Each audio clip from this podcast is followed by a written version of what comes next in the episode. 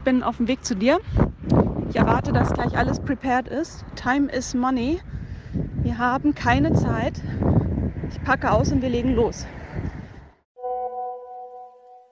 Oh Isa, ich bin noch nicht mal geduscht.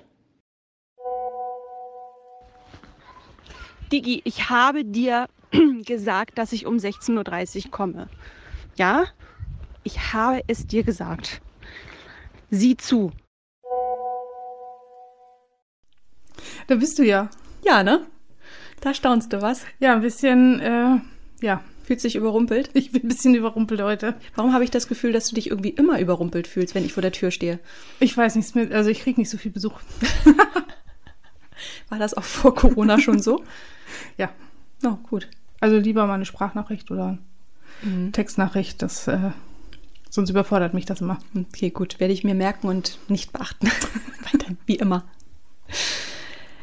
Ja, herzlich willkommen. Liebe Hörerinnen, liebe Hörer, es ist wieder soweit. Die nächste Folge Mind the Tech steht in den Startlöchern. Wir sind heute hier, um über einen unfassbar spannenden Fall zu sprechen. Aber Geduld, Geduld, liebe HörerInnen. Vorher gilt es noch einige Dinge zu erledigen. Unter anderem mal ganz kurz darüber zu sinnieren, wie fandest du denn unsere kleine virtuelle Kaffeefahrt ins Darknet, liebe Katrin? Ich fand sie so super. Ich fand das so toll, dass so viele Interesse gehabt haben. Und ähm, bis auf das mein Rechner plötzlich einmal in Standby gegangen ist, ist ja auch wirklich nichts passiert. Also es lief total gut. Mhm. Fand ich auch. Tolle Fragen. Ja. Auch sehr junge HörerInnen waren ja dabei, mhm. haben sehr interessierte Fragen gestellt. Es hat irre Spaß gemacht und ich behaupte jetzt einfach mal, oder ich nagel uns beide darauf fest, wir machen das auf jeden Fall nochmal. Ja, und vielleicht auch mal woanders hin. Ja, was gibt's denn anderes, als äh, das Darknet zu entdecken? Gibt's ja überhaupt andere spannende Orte im Internet? Ja, ähm, den ganzen Quellcode mit da mal reintauchen. Mhm. Ins Hackerland vielleicht. Ins Hackerland. Uh. Willst du etwa behaupten, jeder kann ein Hacker sein? Aber sicher. Oh, spannend. Ja, super. Machen wir. Ja. Machen wir. Und ähm, ja, also ich hatte auch irre viel Spaß. Ich, ich fand es ganz, ganz toll. Es äh, war auch eine ganz tolle Möglichkeit, mal unsere HörerInnen kennenzulernen, ja. auch mal Gesichter zu sehen. Das sind ja eigentlich so gesichtslose Menschen und jetzt hatten sie plötzlich ein Gesicht und ähm, ja, ich fand das äh, total spannend, als wir dann ins Darknet gegangen sind und plötzlich war es halt in so einem Drogenshop, ne? Ja. Wie, so einfach geht das? Ja, so einfach geht das. Ich genau. habe mich auch gefragt, ob das wirklich eine gute Idee ist, Leute. Ja, vor allem wenn Kinder dabei sind. ja. Aber wir nehmen unseren Erziehungsauftrag schon sehr ernst. Also ja. keine Sorge. Also wir klären ja auch immer auf über die Fallstricke, gerade die juristischen. Also bei uns seid ihr auf jeden Fall sicher. Ähm, des Weiteren möchte ich gerne die Gelegenheit nutzen, mal zwei ganz liebe Freundinnen zu grüßen. Und zwar die Easy und die Uta. Und ähm, die haben nämlich jetzt auch einen Podcast gestartet, einen sogenannten Generationen-Podcast. Easy ist U30 und Uta ist Ü55, wenn ich das so sagen darf. Und die haben einen ganz, ganz tollen Podcast, wo eben diese zwei Generationen aufeinandertreffen und einfach mal, ja, Themen besprechen, Alltagsthemen und das eben aus diesen verschiedenen Perspektiven einmal beleuchten. Und dieser Podcast trägt den fantastischen Namen Alte Sau. Klasse. Oder nicht rein. Also, absoluter Hörtipp. Abonniert den, hört mal rein. Macht super irre Spaß. Sehr gut gemacht. Alte Sau heißt der Kanal. Und Grüße gehen raus an die liebe Easy und an die liebe Uta. Ja, und weil wir jetzt schon so viel Zeit verplempert haben, werden wir heute nur eine Branchen-News beleuchten, um dann ganz schnell in unseren tollen Fall für heute einzutauchen. Und Katrin, was haben wir, was war denn für uns der Aufreger der Woche? Was hat dich bewegt? Was haben wir dabei? Wir haben Lieferando.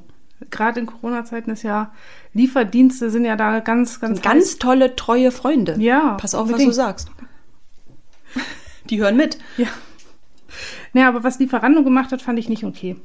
Was haben sie denn gemacht? Die haben einfach ganz viele ähnliche Webseiten aufgebaut, ähm, um den eigentlichen Webseiten von Restaurants und Gastronomie die ähm, Nutzer abzugreifen. Und das ist doch nicht nett. Was heißt denn abgreifen? Also äh, haben Sie da irgendwas umgeroutet oder äh, muss nee, mal erklären? Bring nochmal Futter an den an den Knochen hier. Also, ähm, sie haben ganz viele ähnliche Seiten aufgebaut mit wirklich guten Suchworten und wurden dadurch bei Google einfach höher gerankt. Also das heißt, äh, äh, Müllers Weinstube äh, äh, hat eine Domain, die da heißt müllersweinstube.de und dann hat Lieferando, jetzt mal in die Tüte gesprochen, Müllers minus Weinstufe äh, Stufe, Stufe. Das Noch war ein Wein zu viel. das war ein Wein zu viel, genau. De äh, dazwischen, also aufgebaut die genau. Seite und wahrscheinlich sieht die der eigentlichen Seite auch ähnlich. Ja. Eigentlich ist es egal, ne? Aber ja, der egal. Name ist irgendwie gleich. Genau, und da du. Das Menü vielleicht auch? Ja, das Menü auch, damit du dann auch gleich bestellen kannst. Mhm. Ähm, und sie haben dann auch ganz viele andere Top-Level-Domains genommen. Sie haben dann nicht nur müllersweinstube.de die ja dann dem eigentlichen Owner gehört, sondern auch .live, .org, .com, haben sich da alles registriert mhm. und haben damit quasi die ganze, ganze Suchergebnisseite verwässert. Und du bist dann nur noch auf Lieferando gekommen. Ach so, damit du direkt bei Lieferando bestellst. Hm. Mhm. Weißt du, woran mich das erinnert? An unsere Unister-Folge. Genau. Die Der Unister hat das ja auch gemacht. Genau. Also, kleiner Hörtipp am Rande. Äh, da beleuchten wir dieses Thema äh, sehr intensiv, aber das sagt mir auch, dass das ja gar nicht so eine neue Methode ist. Also warum regen sich denn jetzt alle so auf? Naja, weil Lieferando da auch ordentlich Geld reingesteckt hat. Und damals wurde ja schon gesagt, das ist nicht okay. Und eigentlich straft Google das ja auch ab. Wenn man ähnliche Seiten baut, ähm, dann wird man eigentlich weiter runtergerankt. Aber die haben es irgendwie jetzt geschafft, haben den Algorithmus überlistet. Also Google muss da nachziehen, bitte. Mhm. Kleine subtile Aufforderung. Falls Sie uns hören. Mhm. Ja. Okay. Und da fanden wir es nicht okay und das ist jetzt immer noch nicht okay. Okay, die müssen es wohl offensichtlich ein bisschen übertrieben haben, denn es ist ja jetzt aufgeflogen. Ja. Mhm. Tja, Pech gehabt. Mhm. Okay, finden wir jetzt nicht gut, aber wir sind, glaube ich, auch nicht diejenigen, die das jetzt hier klären können. Nee, und es ist natürlich auch ein freies Netz. Jeder kann Seiten so machen, wie er will. Mhm aber trotzdem Fair Play. Mhm. Aber gut, lassen wir es gut sein für jetzt. Kommen wir zu unserem heutigen Fall, der, ich weiß ja nicht, wie es dir gegangen ist, Katrin, aber mit jedem Artikel, den, den man, den ich gelesen habe, mit jedem neuen Podcast, den ich gehört habe und mit jedem YouTube-Clip, den ich mir angeguckt habe, hat der mich immer fassungsloser zurückgelassen irgendwie. Und auch sehr ratlos, muss ich als ehrlich gestehen. Denn also heute haben wir es mit einem Fall zu tun, der entweder den größten Betrug in der digitalen Welt markiert oder den krassesten Fall von Fehleinschätzung. Ähm, wahrscheinlich trifft irgendwie beides zu. Und was das Gute ist, der Fall ist noch heiß. Der mhm. ist hochaktuell. Die gerichtliche Auseinandersetzung dauert noch an. Und vielleicht ahnen es die ein oder anderen. Heute geht es um den ungeheuren Fall des Biotech-Unternehmens Theranos, beziehungsweise um dessen Gründerin Elizabeth Holmes. Wie ich das gerade gesagt habe. Elizabeth. Elizabeth. Ist ja nicht diesen Sketch mit Evelyn Hamann? Lord Monfcro. Wer noch nie davon gehört hat, beziehungsweise eine kleine Auffrischung braucht, gar kein Problem. Das erledigt die nun folgende Fallbeschreibung.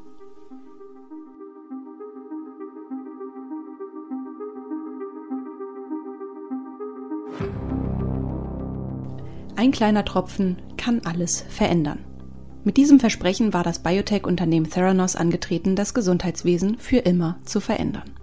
Getrieben von der Idee, die Labordiagnostik komplett umzukrempeln, setzte die Studienabbrecherin Elizabeth Holmes alles daran, ihren Traum wahr werden zu lassen. Keine Nadeln mehr, kein langes Warten auf unzureichende Ergebnisse mehr.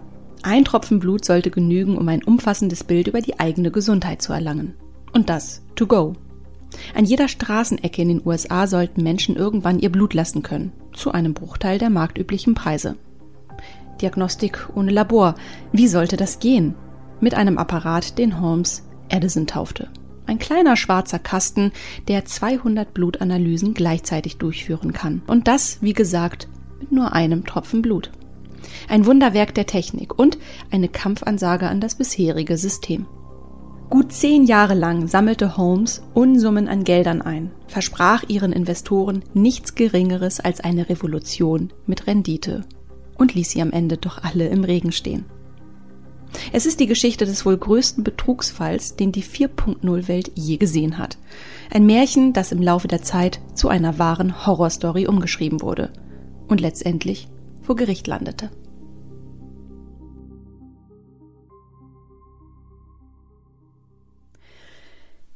Ja, auf den ersten Blick scheint das heutige Thema ja ein bisschen von unserem eigentlichen Claim abzuweichen.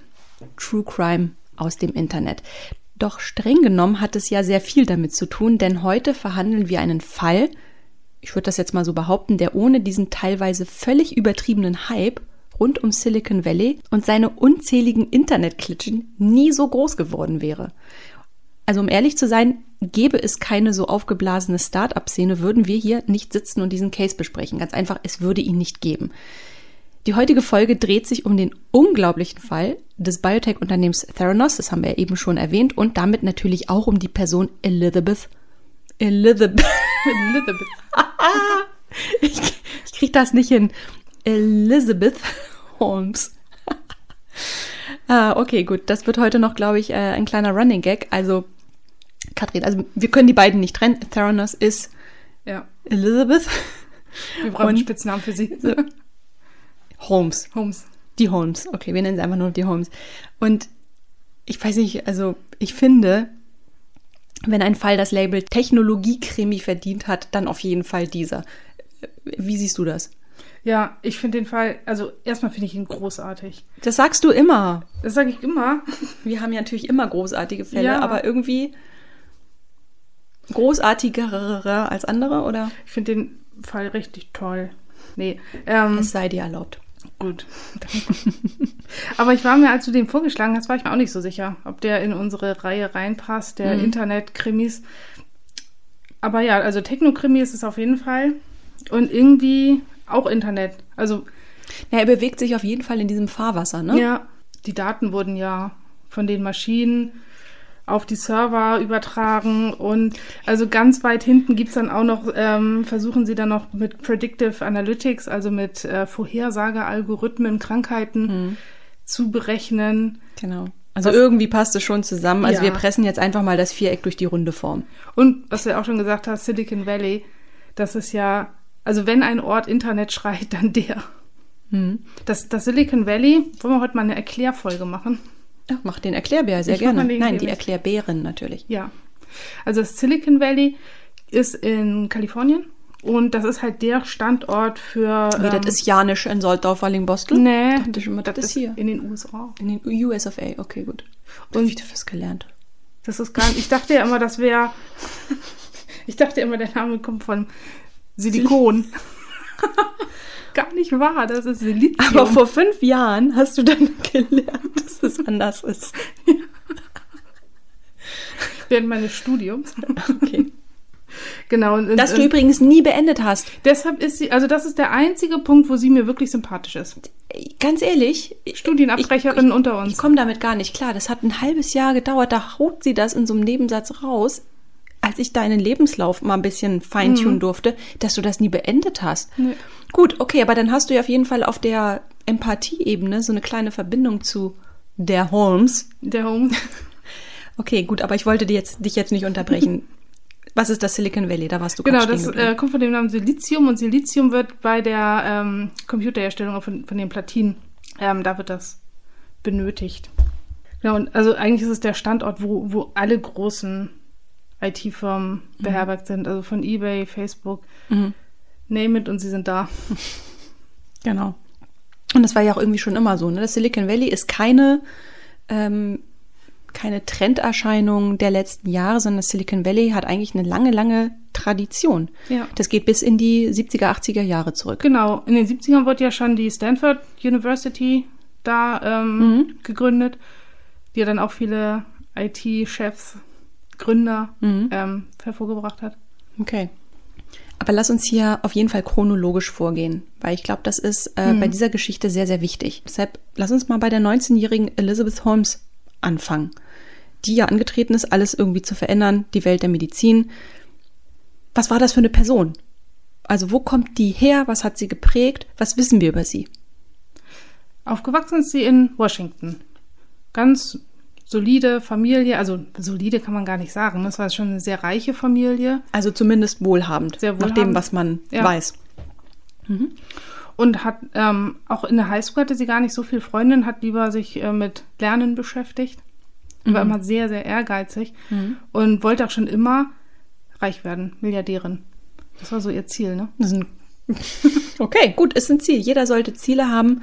Ähm, ich glaube, die, ja, du hast ja eben den Wohlstand angesprochen. Ich glaube, sie ist ziemlich privilegiert aufgewachsen, mhm. so viel ich weiß. Der Vater hat auf jeden Fall für die Regierung oder für regierungsnahe Organisationen gearbeitet. Das heißt, sie hat als Kind immer schon so ein bisschen mitbekommen, was es bedeutet, in der Nähe der Macht sozusagen ja. zu agieren. Ne? Ja.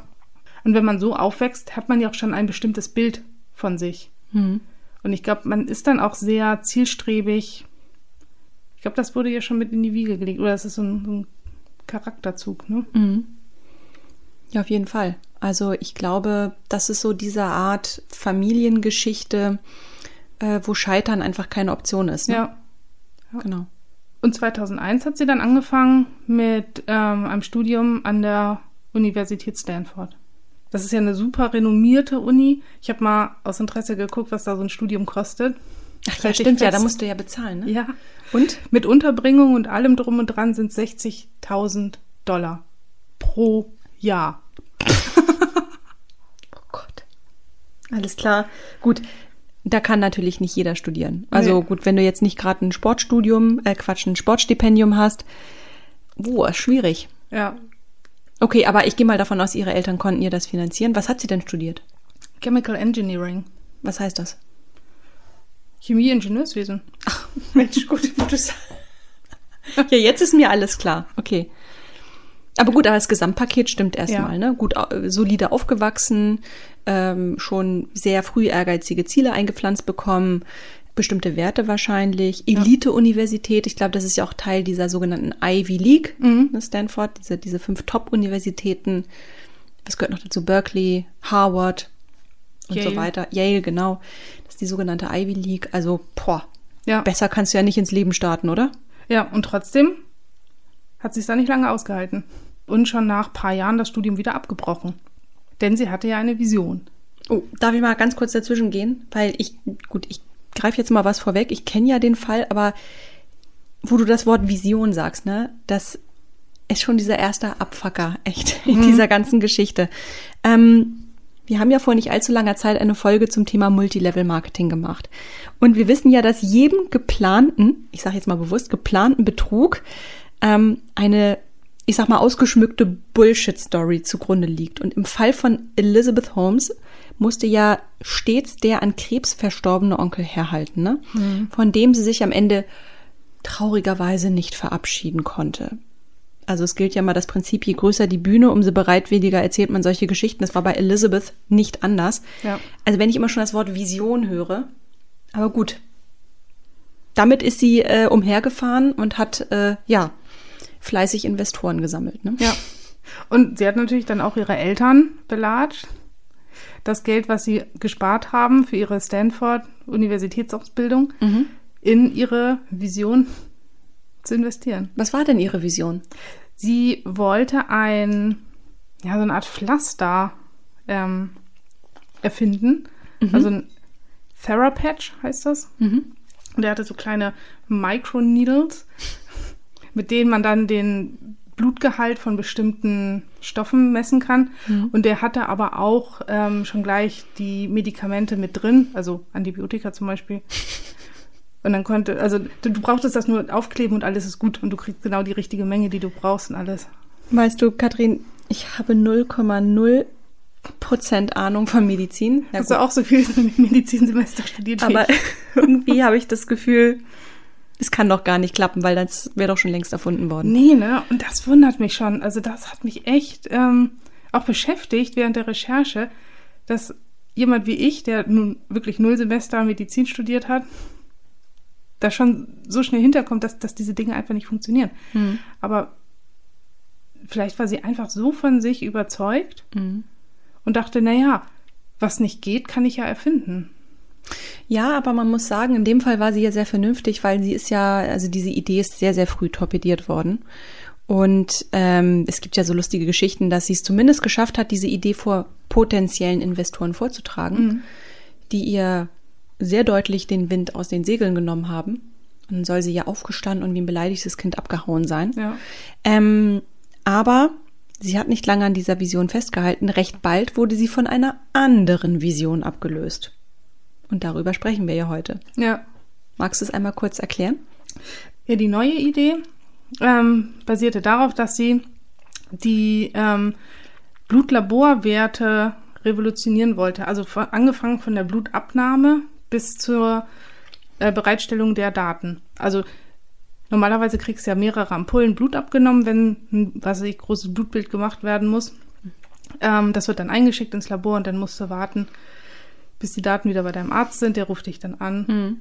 und dann kriegst du erst mitgeteilt, mhm. wie es dir geht.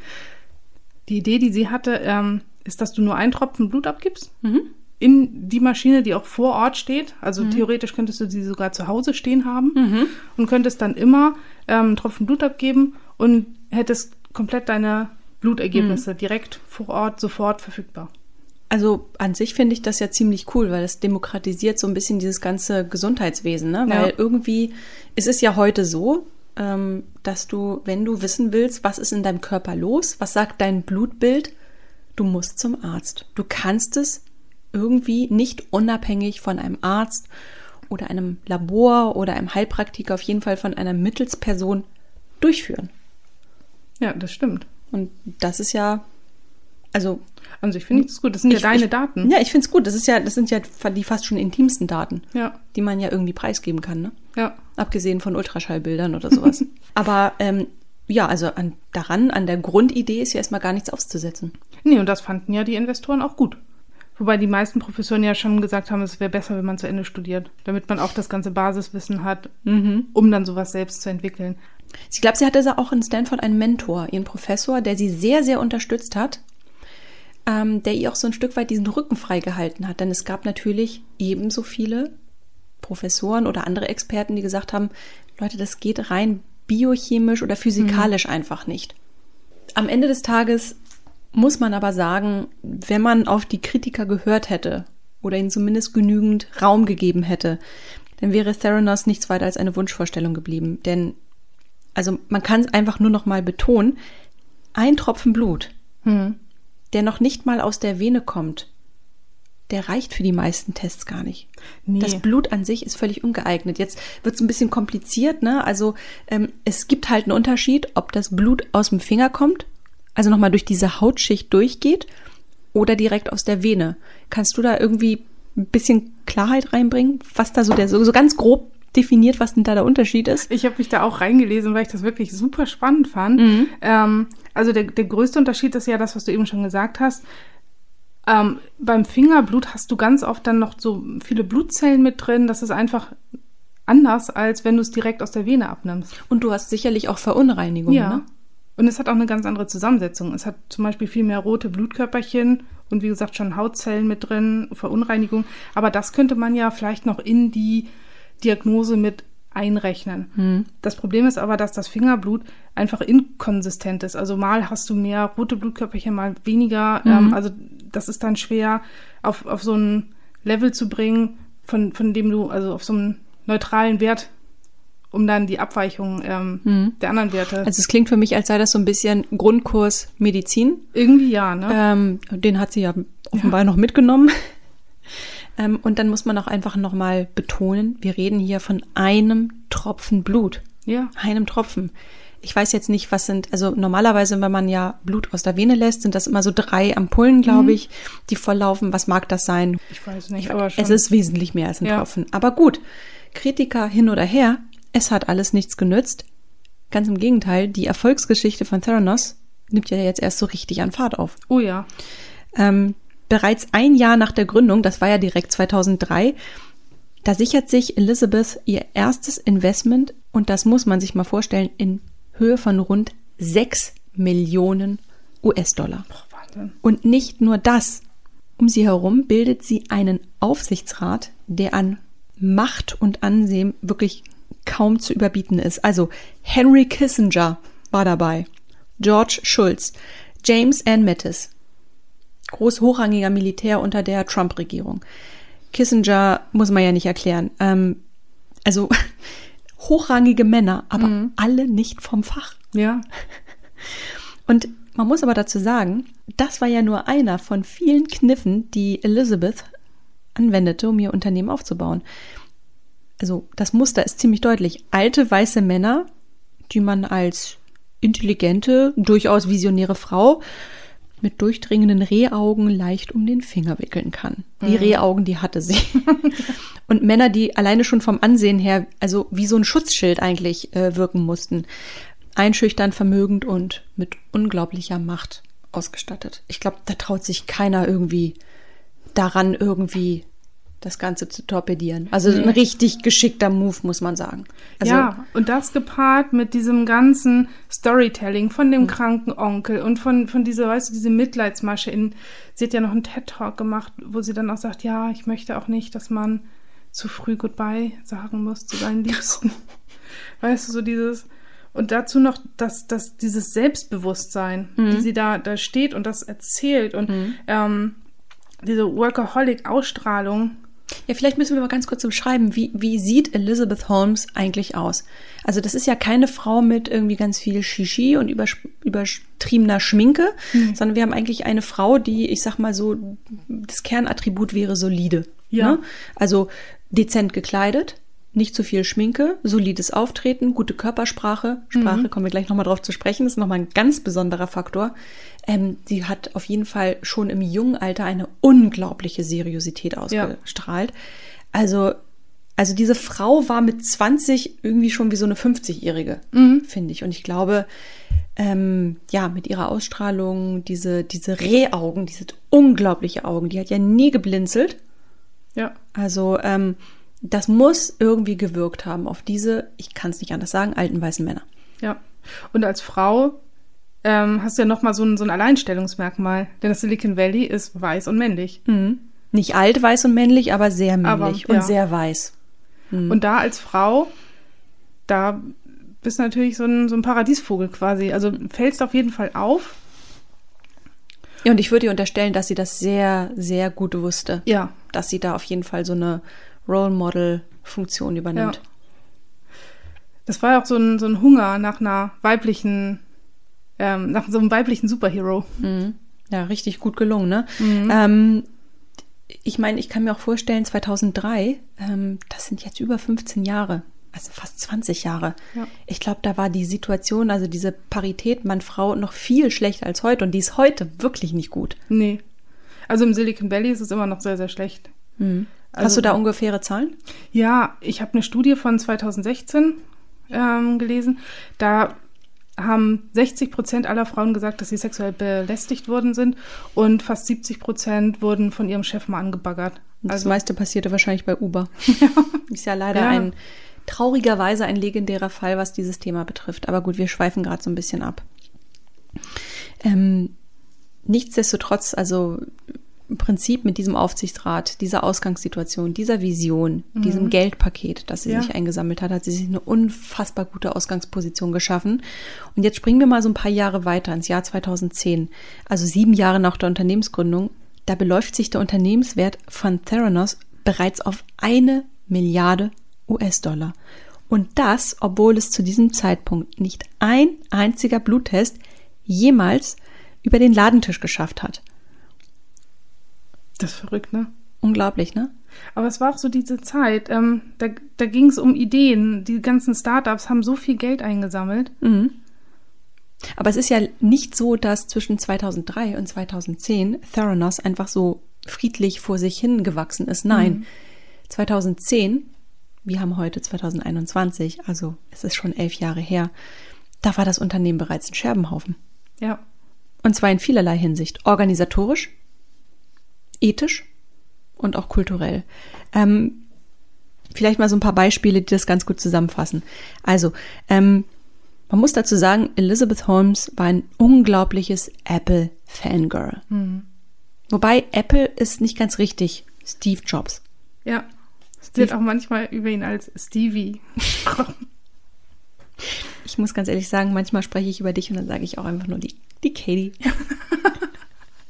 Aber ähm, diese, diese diese Faszination für Apple beziehungsweise Steve Jobs, die hat sie zu einigen sehr intelligenten, würde ich jetzt erstmal sagen, intelligenten Personalentscheidungen mhm. äh, verleiten lassen. Sie hat sich nämlich in den Jahren 2006 und 2007 zwei hochrangige, wenn nicht gar herausragende Apple-MitarbeiterInnen an Bord geholt. Zum einen Avi Tavanian, ist ehemals leitender Entwickler bei Apple gewesen. Der hat quasi das ganze Mac OS X Betriebssystem verantwortet. Also oh Wahnsinn. Der, das, äh, also das war der der Godfather sozusagen. Mhm. Ähm, den hat sie sich geholt und er war ja auch quasi die rechte Hand von Steve Jobs. Ja. Also jemand, der ihn in und auswendig kannte.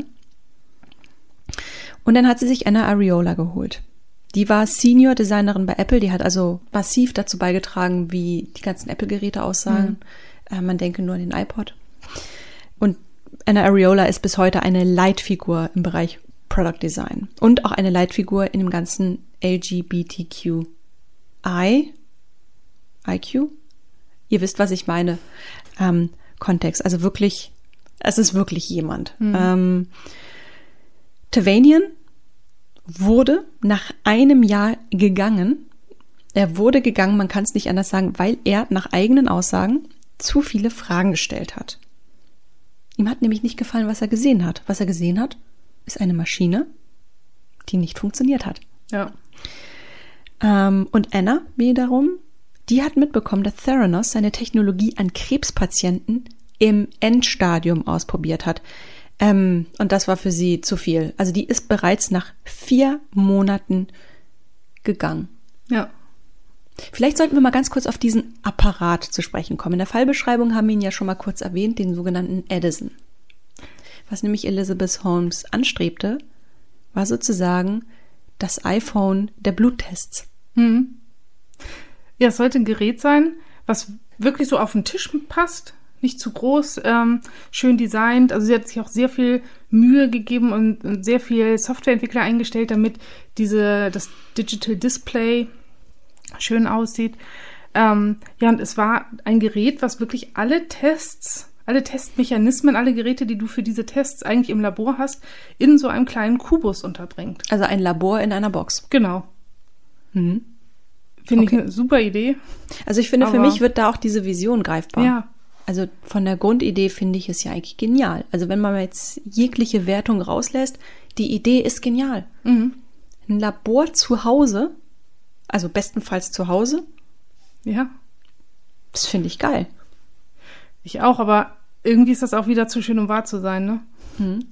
Also das, diese, diese ganze Technik auf so kleinem Raum, das hat einfach nicht funktioniert. Hm. Also zum einen fing es damit an, dass, das, dass du unbedingt eine Temperatur von 34 Grad haben musstest, damit überhaupt sinnvolle Ergebnisse rauskamen, was man ja zu Hause jetzt auch nicht so oft hat, vielleicht direkt neben der Heizung. Ähm, Oder was, äh, letzte Folge hier, Netzteil. Ja, genau. Vom, vom Laptop. Einfach mal das Laptop Mit drauf. Dem du immer deine Füße wärmst. auf das Netzteil legen. genau. Das funktioniert halt nicht und das interferiert ja auch alles. Also viele Blutkon ähm, viele Tests müssen das Blut schütteln, dann schwankt natürlich alles und auch so ein Elektromagnetismus ist da drin. Ähm, es funktioniert einfach nicht gut auf so kleinem Raum. Mhm. Aber genau, ich habe auch gelesen, dass eben diese elektromagnetischen Strahlen der einzelnen Einheiten mhm. in diesem äh, Kasten sich ja quasi gegenseitig kannibalisiert haben. Ja. Hm. Also unabhängig von den Limitierungen, die durch biotechnologische Bedingungen sich ergeben, gab es einfach noch diese ganz banalen ähm, technischen mhm. Hürden, mhm. wie zum Beispiel Komponenten, die sich einfach erhitzen, dadurch andere stören. Ja. Aber da hat sie sich auch, glaube ich, wieder ähm, ganz gut an, an Apple orientiert. Ähm, sie wollte sich einfach nicht mit den Voraussetzungen, die der Markt hat, zufrieden geben. Zufrieden geben, ja. okay. Ähm, lass uns noch mal ganz kurz zu, zu den geschassten Mitarbeitern gehen. Mhm. Ähm, die beiden eben genannten waren ja nicht die einzigen, die mit wehenden Fahnen sozusagen vom Hof gegangen sind oder vom Hof gejagt wurden. An sich soll das Arbeitsumfeld ja sehr speziell gewesen sein bei Theranos. Ja. Was weiß man denn darüber? Das war richtig übel. Also zum einen war da eine, eine richtig ähm, Higher Fire Culture. Die ja schon Steve Jobs gepflegt haben Ja, soll. Angeblich ja. soll der ja, wenn man ihn morgens im Fahrstuhl nicht gegrüßt hat, äh, jemanden rausgeworfen haben, angeblich. Und ähnlich war Elizabeth auch. Mhm. Finde ich furchtbar. Ähm, und es wurde auch davon aus, oder Überstunden wurden angeordnet. Wenn du keine Überstunden gemacht hast, dann warst du auch nicht dedicated, du warst nicht komplett für die Firma da. Und ähm, zum Beispiel der leitende Ingenieur, Ken Frankowitsch, der hat nebenbei zu Hause in seiner Freizeit an einer Fahrradbeleuchtung gearbeitet, hat die auf Kickstarter gestellt, das ging ab äh, wie nichts Gutes. Ähm, das hat richtig Geld eingenommen und das hat er dann ganz stolz Elizabeth mal so nebenbei erzählt und sie ist komplett ausgerastet. Sie hat gesagt, du tust nicht alles, was du kannst für Theranos, du hast noch Seitenprojekte, das geht gar nicht, ähm, du musst Überstunden machen und ähm, sie wollte dann auch das Patent übernehmen. ja. Ich dachte, wir haben in Deutschland so eine, so eine krasse Präsenzkultur. Na gut, okay. Nee. Ähm, das mir am Rande. Aber weißt du was? Dennoch, also ich habe mir mal erlaubt, ähm, Jobbewertungen ähm, von früheren MitarbeiterInnen anzugucken. Und nach dem, was du ja gerade geschildert hast, könnte man ja meinen, dass das Feedback eigentlich durchgehend schlecht sein müsste. Also sagen wir mal von fünf Sternen eins bis zwei. Aber weit gefehlt. Also tatsächlich bewegen wir uns bei Theranos auf einem Niveau von etwa drei bis dreieinhalb Sternen von fünf. Und äh, das ist erstmal grundsätzlich gar nicht mal so schlecht. Aber ich glaube, oder zumindest lese ich das aus den Bewertungen heraus, ich glaube, das, das ergibt sich daraus, dass viele das einfach als so eine Art Abenteuer verbucht haben. Ähm, es gibt ja auch einige, für die war das echt ein Karrierebooster, äh, dass die in ihrem Lebenslauf Theranos stehen haben. Ähm, auch deshalb, weil Jobs bei Theranos sehr begehrt waren und es auch wahnsinnig schwer war, da reinzukommen. Also das ganze Shishi mit äh, Assessment Center und mehrere Runden durchlaufen, äh, das gab's dann natürlich auch. Deshalb glaube ich, so viele haben das einfach wie so ein, so ein kleines Ja. Abenteuer verbucht. Aber es gab auch andere. Es gibt im Internet eine ganz tolle Analyse des Online-Magazins Quartz. Ähm, es gab auch andere, die hatten danach ganz schön Probleme, einen Anschlussjob zu finden. Und dann gibt es noch so eine dritte Gruppe, und das finde ich richtig smart.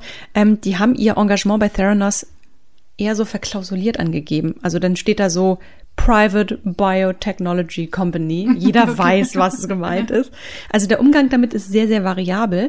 Und ähm, vielleicht sollten wir an dieser Stelle noch mal kurz droppen. In Spitzenzeiten hatte Theranos 800 Mitarbeiter. Ah, das ist eine richtig große Menge. Das ist eine fette, also für ein Startup Ja. ist das echt eine Marke. Aber ich glaube auch, dass die hohen Führungskräfte und so leitende Ingenieure und ähm, Lead Product Designer und so weiter mehr zu leiten hatten, weil sie auch direkt mit Elizabeth und äh, Sunny zusammenarbeiten mussten. Sunny, über den kommen wir gleich nochmal zu sprechen. Ich möchte mit dir nochmal ganz kurz in dieses Jahr 2010 zurückspringen. Ähm, das ist ein ganz entscheidendes Jahr gewesen bei Theranos, ähm, denn in diesem Jahr bringt sich Theranos buchstäblich in Stellung und arbeitet bereits am flächendeckenden Ausbau seiner Marke. Und ja, das Ganze wurde forciert durch einen wahrlich wirklich genialen Coup, der dann auch drei Jahre später, im Jahr 2013, bekannt gegeben wird. Und 2013 war dann auch das Jahr des offiziellen Markteintritts des Unternehmens. Also zehn Jahre nach der Gründung. Das ist echt heftig. Ähm, und zwar ähm, 2013 wurde der Deal mit der Apothekenkette Walgreens bekannt gegeben. Walgreens hat in den gesamten USA und auch darüber hinaus 8000 Filialen. Das ist mehr als DM, Butni und Rossmann zusammengezählt. Oh. Das muss man mal vorstellen. Und da hat sie wirklich mit denen einen fetten Deal äh, geschlossen. Und zwar, ich habe ja eben erwähnt, die haben 8000 Filialen und äh, die Idee war, in 40 sogenannten Wellness-Centern in und um Arizona herum so kleine Stationen einzubauen, in denen VerbraucherInnen ihr Blut durch Theranos testen lassen konnten und binnen weniger Stunden dann die Ergebnisse bekommen konnten. Also ein Deal, und das muss man jetzt noch mal kurz sagen, und das ist auch wieder so Teil dieses Modus operandi, ein Deal, der vor allem auf Vertrauen basierte, denn nicht eine einzige Person bei Walgreens, also ich kann es gar nicht fassen, hat sich jemals durch Gutachter oder sonst wen die Tauglichkeit dieses Apparats des Edison bestätigen lassen. Die haben einfach darauf vertraut, was sie gesagt hat. Und ähm, nicht nur Walgreens, sie hat auch einen Deal mit Safeway geschlossen. Ähm, und äh, das war im Jahr davor. Und da war die Idee, also nicht nur die Idee, die haben 350 Millionen Dollar in die Nachrüstung von ähm, ihren Clinics investiert, die sie in 800 Standorten hatten. Man muss dazu sagen, in den USA ist das ein bisschen anders mit Apotheke mhm. äh, und so weiter. Die Apotheken haben so kleine Kliniken auch. Ähm, und da wurde eben sehr viel Geld investiert, dass diese Clinics umgebaut werden, damit äh, ja in-store Bluttests angeboten werden können. So, ähm, lange Rede, kurzer Sinn. Dieser Deal ist ein paar Jahre später, hat sich in Luft aufgelöst, mhm.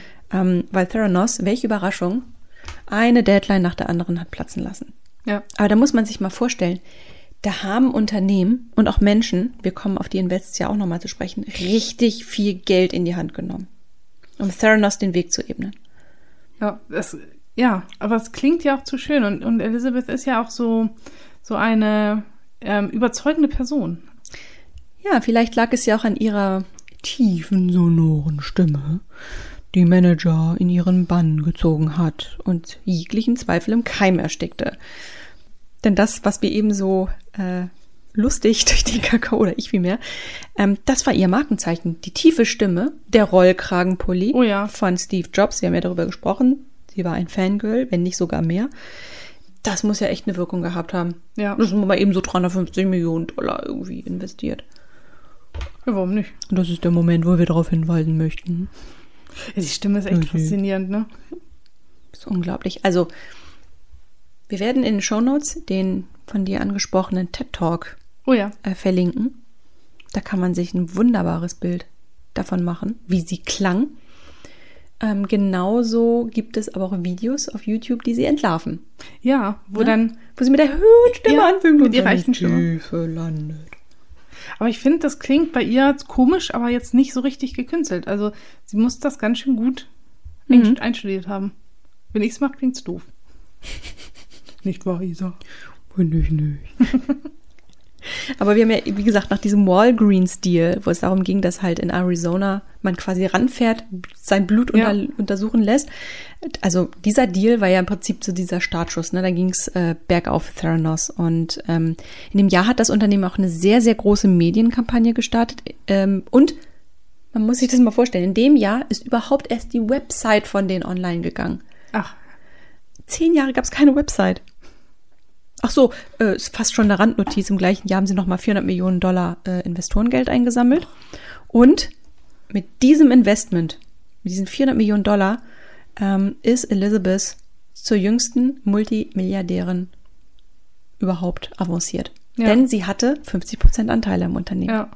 Also mit einem Schlag war sie Multimilliardärin. Da hat sie es auch geschafft. Mit Steve und ja. Zuckerberg und so weiter. Ja, aber nicht nur sie hat profitiert. Ne? Ja. Das Unternehmen wurde zu dem Zeitpunkt mit einem Marktwert von 9 Milliarden US-Dollar beziffert. Also Höhenflug, schlechthin. Ja. Und noch nichts geliefert. Genau. Nichts geliefert. 2014, der TED Talk, wir werden ihn verlinken. Also, ich glaube, Höhenflug ist das beste Label, das man dafür finden kann. Ja. Ähm, wir gehen mal ein Jahr weiter, 2015. Also wir haben ja anfangs gesagt, wir müssen hier sehr chronologisch vorgehen, weil irgendwie habe ich das Gefühl, jeden Monat, jedes Jahr passierte irgendwie was Krasses in dieser Unternehmensgeschichte.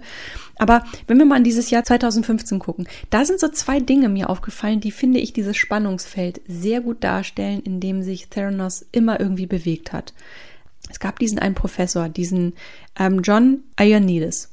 Das ist ein äh, hochrangiger Professor, der irgendwann mal in so einem medizinischen Fachblatt gesagt hat, Theranos ist ja schön und gut, aber liebe Leute, ist euch mal aufgefallen, dass die ihre Daten nie veröffentlichen? Ja. Und wenn du in diesem Medizinbereich unterwegs bist und ernst genommen werden willst, musst du deine Daten kommunizieren. Also die haben nie eine Studie gemacht. Nichts. Gar nichts. Ähm, und er hat das einfach mal moniert. Ja, also sie konnten ja auch nichts machen, weil mhm. sie ja, weil die Daten alle so stark voneinander abwichen. Mhm. Und auf der anderen Seite der nächste fette Deal äh, mit Capital Blue Cross, ähm, was im Raum Pennsylvania der größte Krankenversicherer ist. Also da sind ungefähr 700.000 Menschen äh, registriert. Ähm, haben sie so einen ziemlich fetten Deal geschlossen. Ähm, da waren sie sozusagen das Blutlabor der ersten Wahl, mhm. also das Stammblуtlabor, haben sie sich einen Deal gesichert. Ähm, Und das hat äh, den Unternehmenswert natürlich nochmal in die Höhe getrieben. Ne? Also haben sich da nochmal mhm. eine, einen festen Sitz gesichert. Wahnsinn, ne? Genau. Ja, und es war bisher keiner, nee, es war einer, ein Test ähm, von den ganzen Tests, die sie angekündigt hat, die dieser Apparat abtesten kann. 200 Tests? Ja, ungefähr. Also das wurde in Aussicht gestellt, ja. ja. Hat einer funktioniert. Welcher? Beziehungsweise es wurde einer abgenommen von der FDA. Was ist die FDA? Das ist die ähm, Food and Drug Administration. Und das ist so eine ähm, US-Behörde für Lebensmittel und Arzneimittel, die dem Gesundheitsamt zugeordnet mhm. ist. Und die testen äh, Laborgeräte und geben die dann frei. Also sowas wie Stiftung Warentest genau. der Medizin. Ja. Hm. ja. Was war denn das für ein Test? Herpes-Test. und 199 andere Tests haben kein FDA-Siegel bekommen? Nee, nee. Und der Herpestest brauchte nicht mal ein FDA-Siegel. Das war nur freiwillig. Mhm. Aber diese, diese Nachricht, dass das FDA ein Test ähm, geprüft hat und für gut befunden hat, das äh, gab natürlich richtig Boost. Ne? So, guck mal, wir haben den ersten Schritt geschafft und jetzt gehen wir den zweiten und jetzt geht's los und äh, der Höhenflug geht weiter.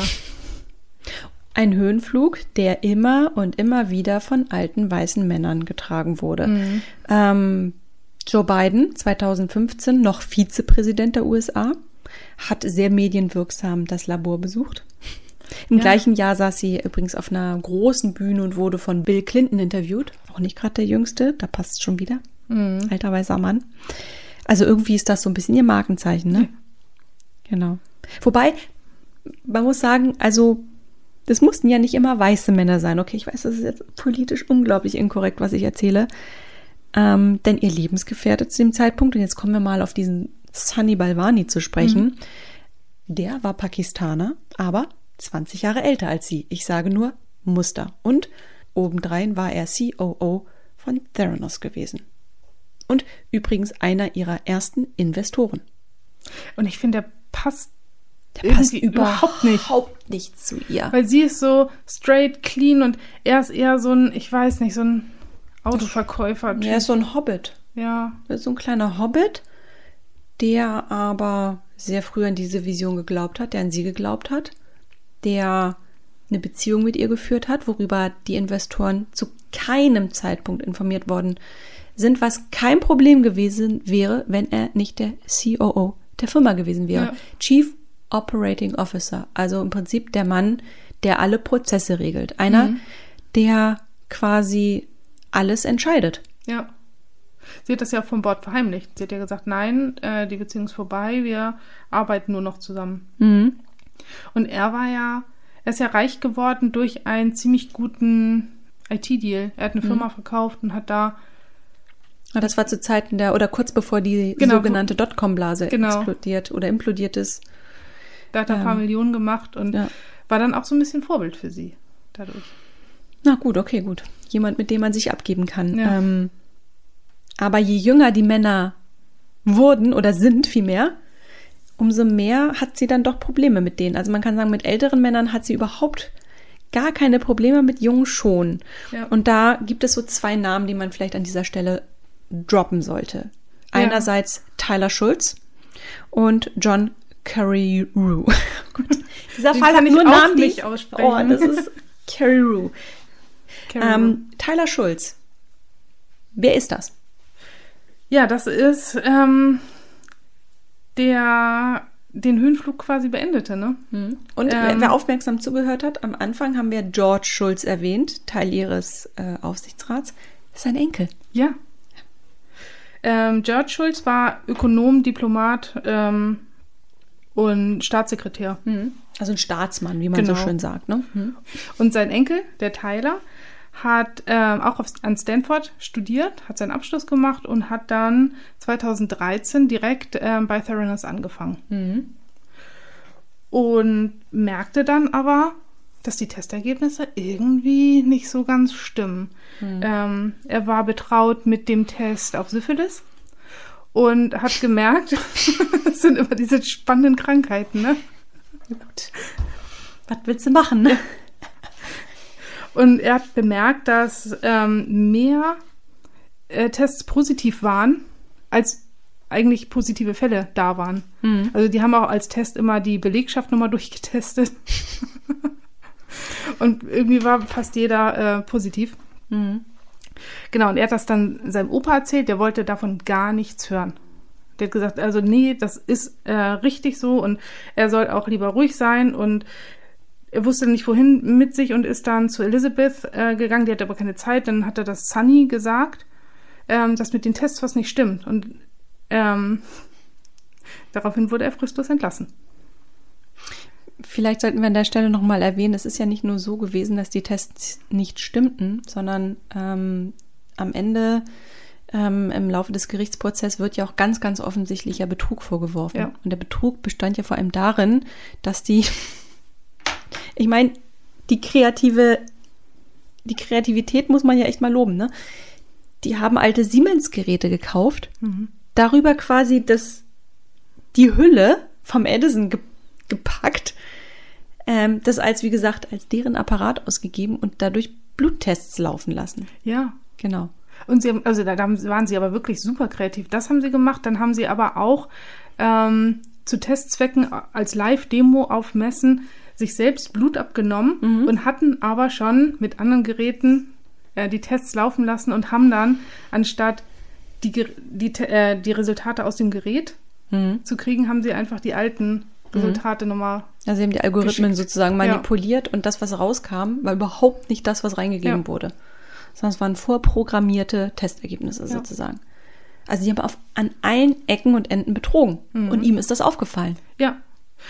Und ähm, ja, dann war fristlos entlassen. Ihm mhm. wurde noch ähm, wurden noch diverse Dinge äh, vorgeworfen und er ist dann zu seinem Opa und wollte mit dem das besprechen. Mhm. Und da saßen schon die Anwälte von Theranos.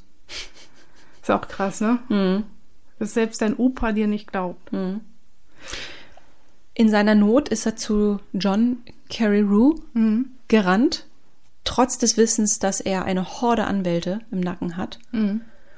Unter anderem David Boyce, wird unseren HörerInnen wahrscheinlich nicht sagen, ist aber auch der Anwalt von Harvey Weinstein. Mhm. Also da kriegt man schon Gefühl, mit welchen Wassern der gewaschen ist. Der hat sich, der war weit unter 30, irgendwas in den 20ern, hat sich darüber komplett hinweggesetzt und hat in klassischer Whistleblower-Manier John Carreyrou Stück für Stück Informationen zugespielt. Ja. Und dazu beigetragen, dass John Carreyrou ab dem Jahr 2015 nach und nach eine sehr, sehr große Enthüllungsstory ähm, bringen konnte zu Theranos. Auch John Carreyrou hat sich über diese wirklich massive Anwaltsfront hinweggesetzt. Und das war nicht so einfach für die beiden. Also der Tyler Schulz der hat eine halbe Million investiert, um gegen diese Anwälte zu kämpfen. Die Eltern haben sogar das Haus verkauft. Gott. Unglaublich. Ja. John Carreyrou muss man einfach, muss man vielleicht nochmal äh, sagen, ist äh, Journalist beim Wall Street Journal gewesen. Mhm. Eigentlich so ein Medizinjournalist, der aber in diese Theranos-Geschichte irgendwie reingezogen wurde. Aufhänger war ein Blogpost von einem Pathologen, Pathologe, der einen eigenen Blog hatte, ähm, der mal sehr laut darüber nachgedacht hat, warum Theranos nicht funktionieren kann. Mhm. Das hat ihn so ein bisschen auf diese Idee gebracht, mal da ein bisschen tiefer in diese Geschichte reinzugehen. Und ja, er hat ja einen Skandal nach dem anderen aufgedeckt. Ja. Und das hat sogar dazu geführt, dass in der Sendung Mad Money, das scheint eine sehr, sehr große Geld- oder Finanzsendung zu ja. sein in den USA mit einem sehr lauten Moderator, charismatisch, aber auch sehr laut und sehr unangenehm. Ähm, Elizabeth Holmes sich in der Situation fand, dass sie sich erklären muss, und da hat sie einen sehr legendären Satz gesagt, der ihr später auf die Füße gefallen ist. First they think you're crazy, then they fight you, and then all of a sudden you changed the world. Ja. Also im Auge des Sturms hat sie noch an dieser Vision festgehalten. Aber im Grunde war da der Zusammenbruch eigentlich nicht mehr aufzuhalten. Nee. 2015 hat sich die FDA, die wir eben schon angesprochen haben, gemeldet und einen Bericht geschrieben, der im Prinzip das belegt hat, was wir eben beschrieben haben, dass die Geräte nicht richtig waren, dass sie nicht funktioniert haben, mhm. dass sie betrogen haben. Der Safeway-Deal ist zusammengebrochen, ist zurückgenommen worden. Walgreens ist von seinem Deal zurückgetreten. Ja, natürlich, ne? Das Wall Street Journal hat weitere Artikel gebracht. Und 2017 dann der traurige Höhepunkt. Die Ermittlungsbehörden sind eingeschritten. Mhm. Was passierte danach? Ja, danach wurde Theranos dicht gemacht. Mhm. Diverse Wegen, Investoren haben ihr ja. Geld zurückgefordert. Aber viel bekommen haben werden sie ja nicht. Das waren ja alles so halbfertige Geräte. Mhm. Ähm, ich habe auch noch mal versucht zu recherchieren, ob nicht ein paar Patente verkauft werden hätten können, aber da war auch nichts dabei. Mhm. Also ist einfach jetzt abgeschlossen, fertig. Mhm. Keiner kriegt mehr was raus. Ihnen wird ja sogenannter Massive Fraud, wie es in der Juristensprache heißt, vorgeworfen. Also Betrug. Ja, aber massiver Betrug. Ähm, natürlich fordern die Investoren ihr Geld zurück. Vielleicht sollte man sich das noch mal kurz vor Augen halten. Sie hat fast eine Milliarde Euro an Investorengeld eingenommen. Ungefähr 16 Investoren mhm. haben an diese Idee geglaubt. Unter anderem die Familie hinter Walmart, Rupert Murdoch, Medienmogul hat auch investiert. Sie hat ordentlich Geld einkassiert. Insgesamt gab es ungefähr zehn Investorenrunden. Mhm. Habe ich auf TechCrunch nachgelesen. 16 Investoren, teilweise natürlich in Konsortien. Der Unternehmenswert irgendwo zwischen 9 und 10 Milliarden Euro, was Elizabeth Holmes selbst zur Multimilliardärin gemacht mhm. hat. Und der Wert heute? Null. Ja. Ich finde es auch ganz spannend. Der ähm, Prozess fängt ja so langsam an. Mhm. Und was ihr auch sehr wichtig ist, ist, dass die Jury nicht mitkriegt, was für einen Lebensstil sie hat. Mhm. Das versucht sie um. Äh, Beziehungsweise ihre Anwälte versuchen ja. auf jeden Fall die Jury davon zu überzeugen, dass sie nicht getrieben war von einem luxuriösen Lifestyle, den mhm. sie aufrechterhalten wollte. Wird schwierig, glaube ich. Sie ist ja, ja mit Privatjet geflogen. Sie hatte immer so eine Entourage. Ja.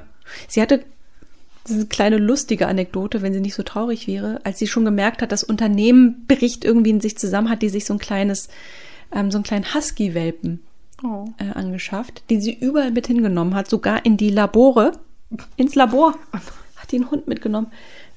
Und auch in diese großen Besprechungen, teilweise mit dem Aufsichtsrat, und dann heißt es, der Hund hat in die Ecke geschissen, dann durften Assistenten oder Security-Leute die Haufen wegmachen. Oh. Also das muss ja das muss so absurd gewesen sein. Aber sie, sie war, sie stand da drüber. Ja. Und man hat sie auch nicht übel genommen. Ja, das ist, das passt ja auch zu diesem ähm, Selbstbild von sich haben und auch zu, zu diesem Hochgucken zu Steve Jobs, der ja auch hinter dieser ganzen Theorie des Great Man steht. Also, dass mhm. Führung ist Gott gegeben, du wirst als Führungskraft geboren und dadurch bist du halt auch komplett nicht mehr selbstreflektiert. Mhm. Und lebst Nun, so in deiner Traumwelt. Ja, aber Stand heute ist es so, dass 20 äh, Jahre Gefängnis im Raum stehen. Mhm. Ähm, was unmittelbar erwirkt wurde, ist, dass äh, Elizabeth Holmes alle ihre Anteile zurückgeben musste. Sie darf kein Unternehmen für die nächsten zehn Jahre führen. Ja. Also sie hat schon eine Strafe bekommen. Die eigentliche Geldstrafe ist relativ gering. Wir reden hier von einem kleinen sechsstelligen Betrag, also als Strafzahlung. Aber im Raum stehen natürlich Rückforderungen von vielen Investoren. Mhm. Zu Recht. Und ich finde, auch 20 Jahre ist schon angemessen, wenn man sich überlegt, dass sie ja auch mit den, dem Leben von Menschen gespielt hat.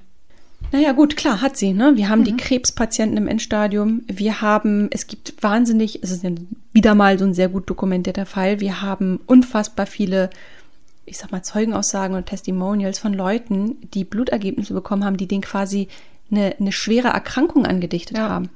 Leute, die einen Krebs oder was auch immer überwunden haben und plötzlich Werte haben, die genau das Gegenteil beweisen, äh, bis zu dem Zeitpunkt, wo sie dann nochmal nachgetestet haben bei einem richtigen Arzt, aber mhm. ein verdammt beschissenes Wochenende dazwischen hat. Ja.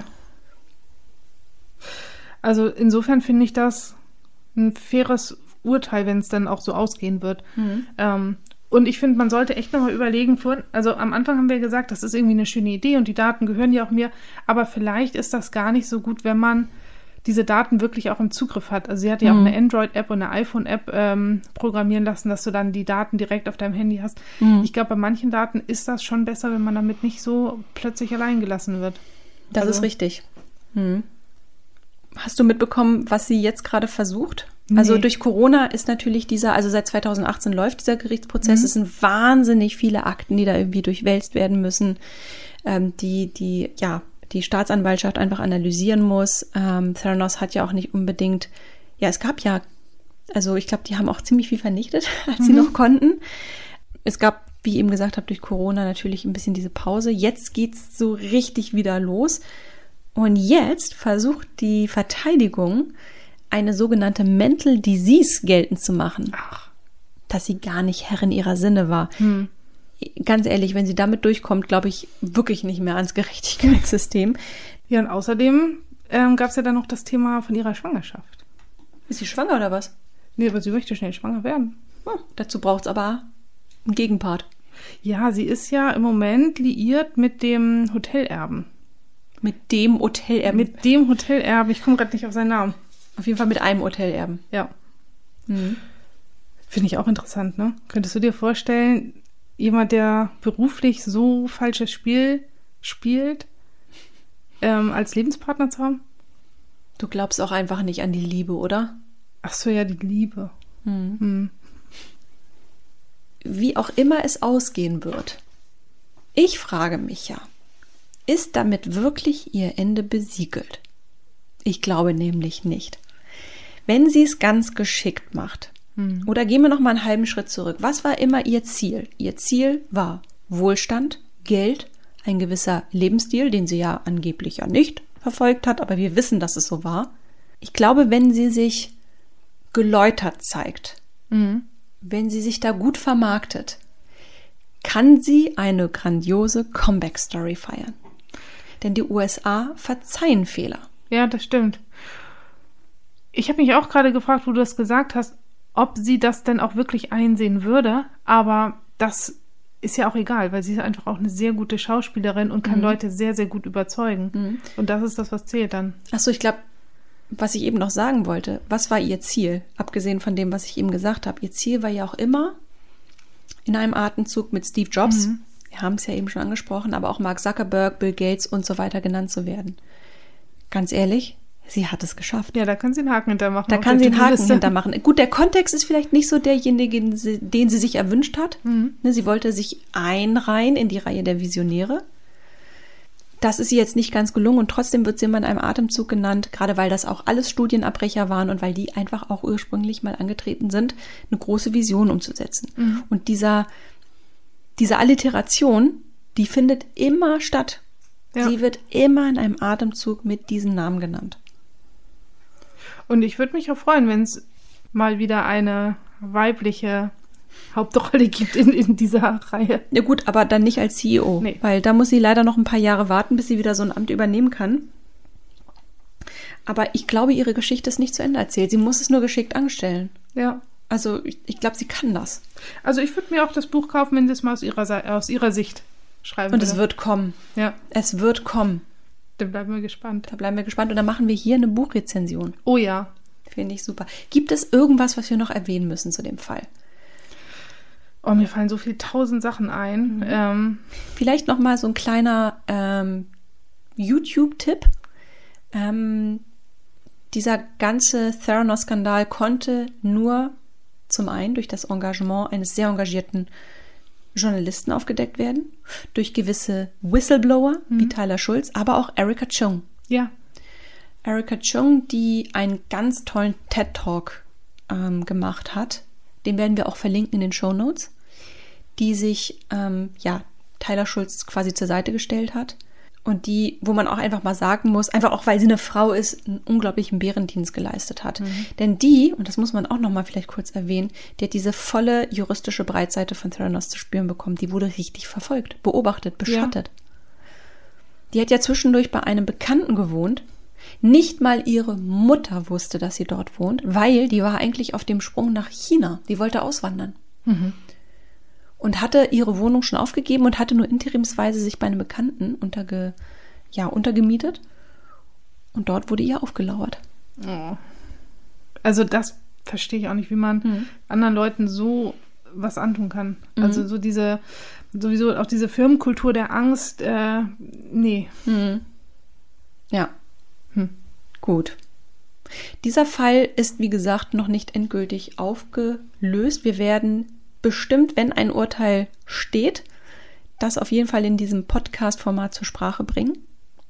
Ansonsten können wir nur dazu animieren, sich entweder das Buch von John Carreyrou Ja. ähm, anzuschaffen. Tyler Schulz bringt dieser Tage auch ein Buch heraus. Es gibt den TED Talk von Erika Chung. Es gibt eine Podcast-Aufarbeitung, The Dropout. Es Oh ja, gibt eine Doku großartig. von HBO und ein Film ist in Vorbereitung. Hui. Und weißt du, wer die Hauptrolle spielt? Nee. Jennifer Lawrence. Ach, witzig. Die gute alte J-Law. Und es gibt eine Parodie von James Corden. Auch sehr witzig. Ja. The Entrepreneur. genau. Ja. Und ich würde sagen, wir sind mit unserem Teil am Ende. Ich könnte noch stundenlang hier weitersprechen. Ja. Ich glaube, wir haben es heute echt überdehnt. Wir entschuldigen uns auf jeden Fall schon mal an dieser Stelle. Ähm, aber ihr kennt uns. Wenn wir erstmal drin sind, dann sind wir drin. Ja. Möchtest du unseren HörerInnen noch irgendwas auf den Weg geben, liebe Katrin? Ja, macht's gut. Und wir beide schließen jetzt erstmal eine gute alte Blutsbrüderschaft oder ja. Blutsschwesterschaft, ne? Mit einem Tropfen Blut. Sehr gut. Bis dann. Tschüss. Tschüss.